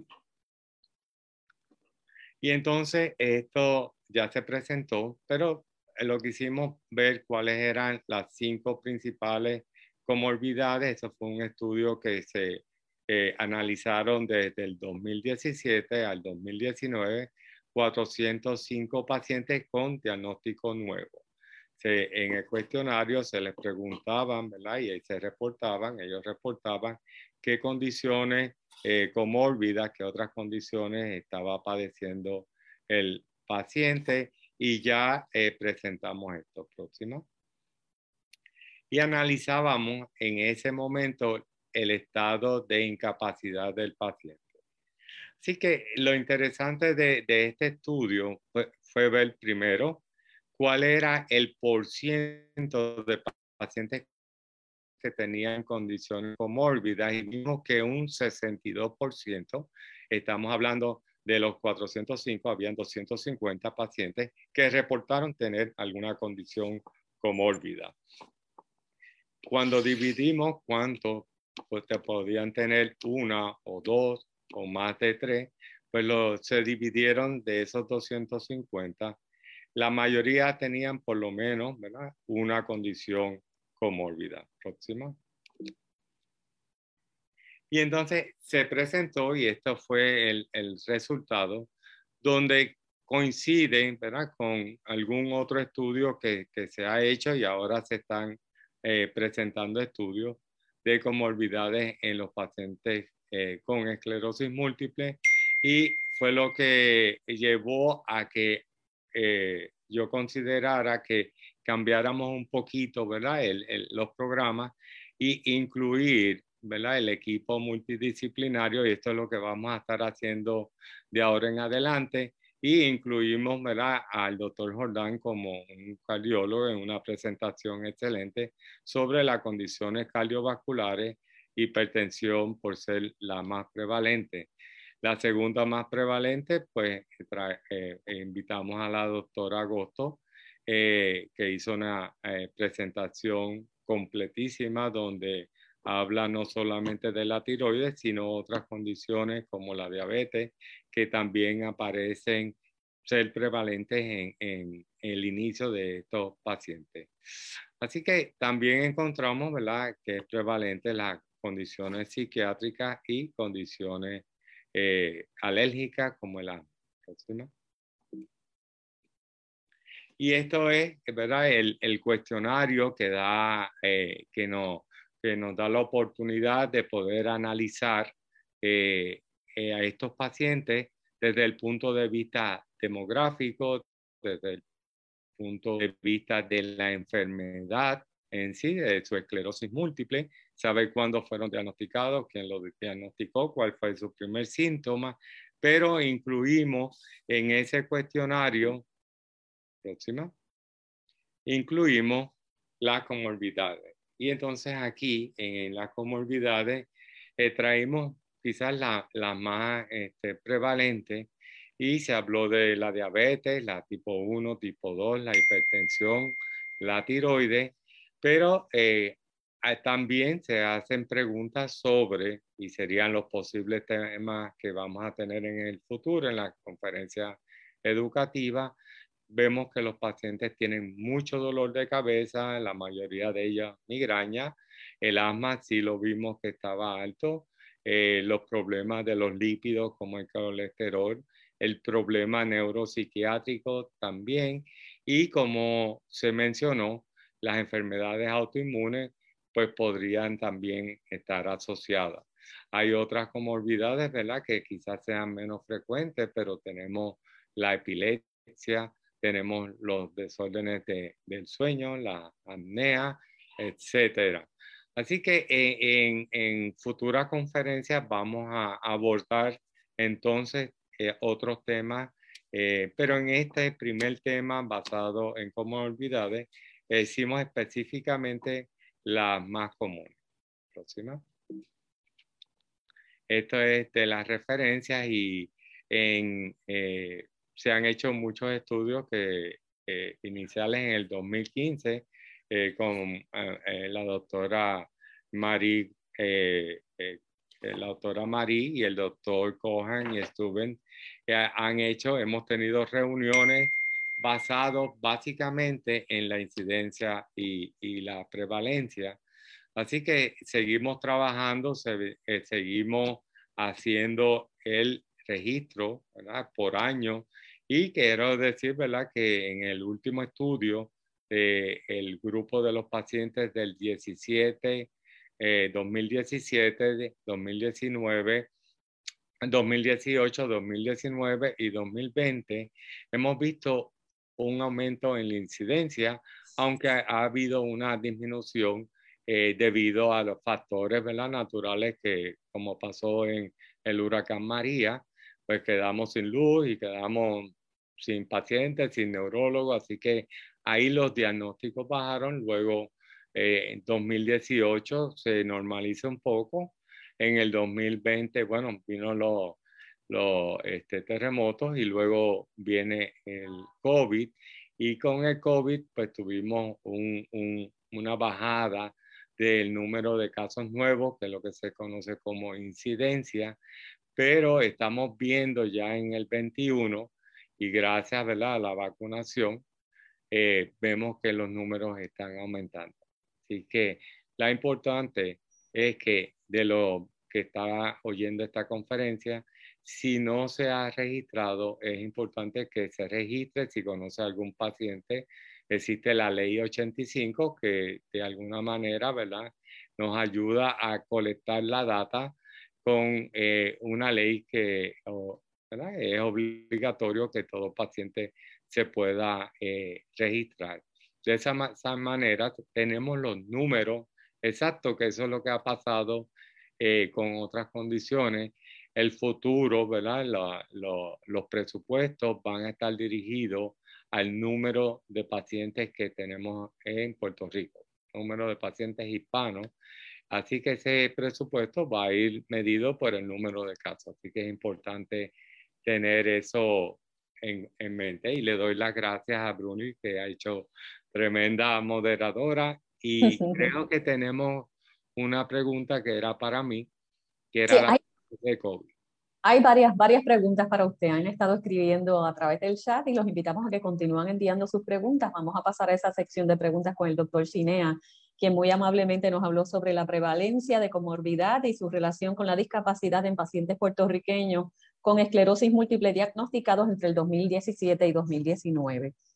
Bueno, nos pregunta Gina Lugo Negrón si es recomendable que familiares de pacientes de esclerosis múltiple se realicen la prueba para saber si padecen de la misma condición. La, la prueba de familiares que tengan esclerosis múltiple, si deben hacerse la evaluación de resonancia magnética para ver si tienen la misma condición. Eh, realmente eh, no, se ha encontrado un factor genético directo. Lo más que, que, sabemos que hay algunos genes que están relacionados, pero no es un gen en particular, no es como estas condiciones autosómicas dominantes, las distrofias, eh, diferentes desórdenes neuromusculares. Pero en el caso, por ejemplo, de estudios que se han hecho con gemelos idénticos, se ha visto un 25%. Así que cuando hemos tenido en la clínica algún, tenemos dos, dos, dos eh, pacientes que tienen son gemelos idénticos. Uno, los dos tienen esclerosis múltiple. El otro, inmediatamente que llegaron a la clínica, le hicimos al, al que no era paciente, le hicimos la prueba y salió negativo. Pero la recomendación sería si el paciente presenta síntomas, no necesariamente tiene que hacerse una resonancia por tener El, el, hermano esclerosis múltiple o la mamá o el tío. Eh, es un tema que vamos a tocar porque sale del, de, también del registro el número de, de, pacientes que tienen algún familiar con esclerosis múltiple. Y, y, existe, existe, tenemos ahí y eh, lo vamos a presentar, eh, fue un, estudio también que se presentó. Ok, Noelia Vega le hace el siguiente comentario y lo felicita por la excelente conferencia. Ah, bueno. Vamos con la próxima pregunta. Gabriela M. Eh, Sánchez Sayas nos pregunta si es común sentirse deprimido y no saber qué es lo que lo causa. Sí, este, la depresión, ¿verdad? Es bien común como un síntoma de esclerosis múltiple, estamos hablando cerca de un 50 a un 60% de los pacientes experimentan los síntomas de la depresión porque fisiológicamente a la, al haber esta alteración inflamatoria lo, lo, puede producir. Hay pacientes que ya tenían de antes ¿verdad? un historial de depresión y normalmente se encuentra que en la familia puede haber eh, pacientes eh, con familiares con depresión. Así que a veces es bien difícil eh, diferenciar, pero lo que más nos interesa es que una vez identificamos a este paciente con depresión, tiene que tener ¿verdad? alguna ayuda, tiene que ir al psiquiatra, al psicólogo, para que se le haga la evaluación y que sea tratado, porque entendemos que, que es una condición tratable. En esa misma línea, ella misma pregunta que qué efecto provocan las emociones fuertes en la condición de esclerosis múltiple.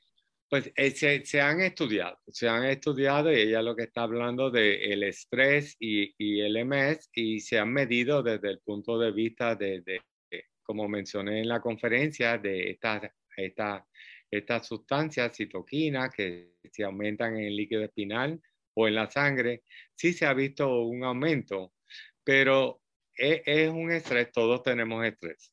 En este momento, con la pandemia y con toda la situación, hay estrés y necesariamente pues no, no va a causar esclerosis múltiple o recaída, pero sí importante te puede dar síntomas.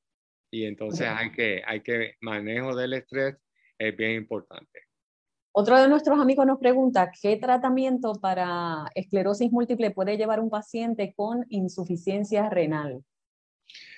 Realmente en insuficiencia renal, este, este se, ha, se ha reportado ¿verdad? En, en, las terapias que son terapias que llamamos de alta eficacia, terapias agresivas, terapias de inducción, el, la prevalencia es bien baja. Estamos hablando de menos del, del 1%. Eh, no suele afectarse tanto el riñón. Quizás lo más que estamos pendientes es de la función del hígado, la función hepática.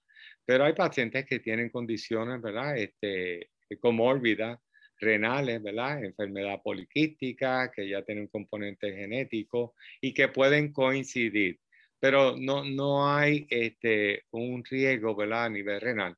Obviamente, siempre que empezamos una terapia, hacemos una evaluación de la función renal la función del hígado, vemos cómo están este, las células en la sangre, los linfocitos, las células blancas, las plaquetas, y esto pues como manera de eh, tener de base y cuando vamos a comenzar sobre todo terapias de, que son agresivas, terapias que son más para pacientes que tienen condiciones más agresivas. A través de Facebook, Melissa Portalati nos pregunta, ¿qué me pueden decir sobre el Gilenia o Gilenja? Ajá, no sé cómo se pronuncia. Ajá, ok.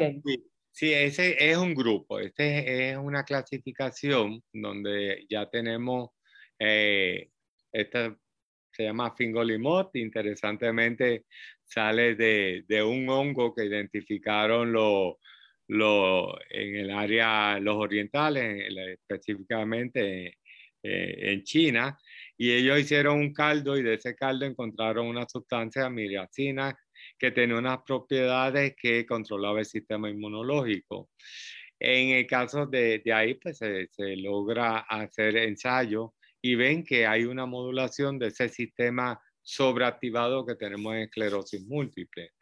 Ahí eh, se aprobó ¿verdad? Eh, el, el, medicamento en el 2010, fue el primer medicamento oral, y se han hecho muchísimos estudios, se han hecho los estudios a largo plazo, ¿verdad?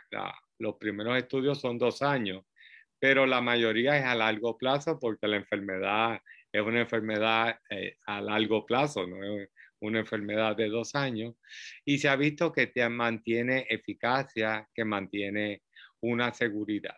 Obviamente siempre hay que monitorear específicamente la, cómo están las células, cómo está la función hepática. Dentro de las células, si baja mucho, puede haber infecciones, pero mantienen una eficacia y tenemos gran número de pacientes que se han mantenido estables.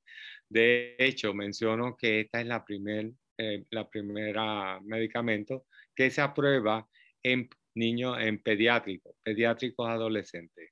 El último paciente tenía 10 años de edad y hace quizás un mes que le dimos el primer tratamiento.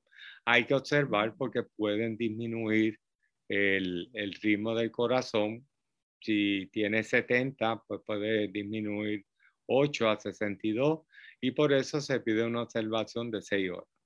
Pero como decía el doctor Jordán, pacientes que tienen complicaciones cardíacas, que tienen bloqueo cardíaco, arritmias cardíacas, pues ahí tiene que ser el cardiólogo el que nos dé la autorización para usar este medicamento.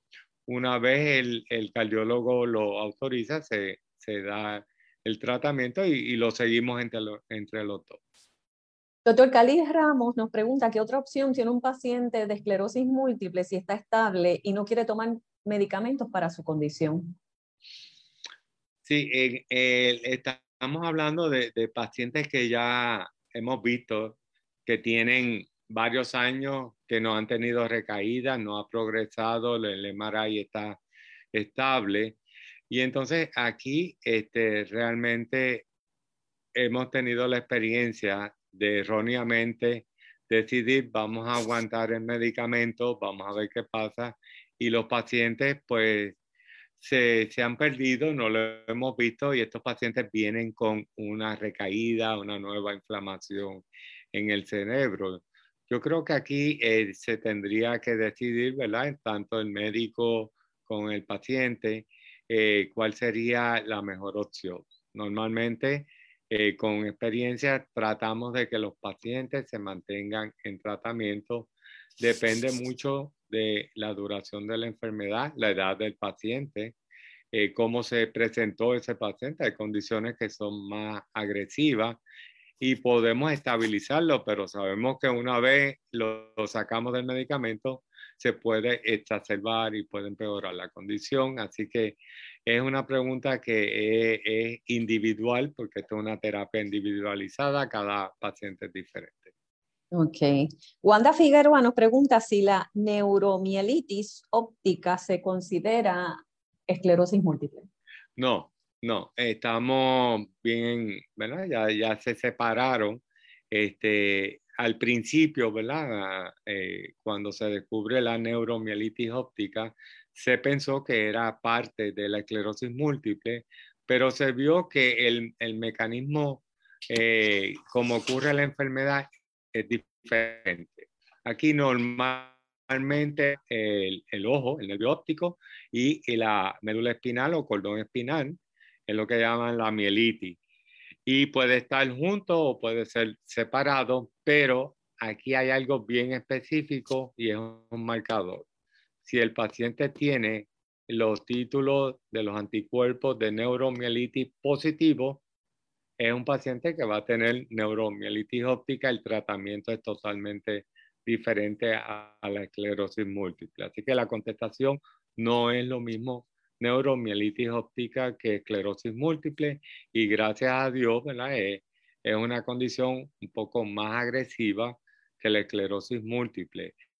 Quizás no tiene una progresión como puede tener en esclerosis múltiple, pero cada recaída pues, es mucho más severa que en los casos de esclerosis múltiple y tenemos la bendición de que ya hay tres medicamentos aprobados para esta condición de neuromielitis. Otra de las preguntas es si los temblores en las extremidades constantes se pueden controlar con algún tipo de medicamento y si es normal que este síntoma dure por más de una semana, los temblores. En sí, sí, sí, eh, eh, eso depende de dónde está ocurriendo La, la, inflamación. En los pacientes de esclerosis múltiple hay, hay muchos pacientes que, que, inclusive se presentan ya con eh, este tipo de, de temblor y si hay medicamentos, tendría que discutir con, con su médico eh, sobre ¿verdad? las diferentes terapias que pueden controlar, se pueden controlar. Este, a lo mejor no desaparecen del todo, si hubo un daño ¿verdad? que dejó un residual permanente, pero hay tratamientos y se puede discutir con el médico para ver qué se puede lograr. Evelyn Torres Gallardo eh, los felicita a los tres por las excelentes presentaciones eh, que han ah, realizado en, la mañana de hoy. Una amiga, una amiga eh, querida, querida. Ajá. Bueno, entiendo que no ha llegado más ninguna pregunta y ya estamos Tenías una pregunta.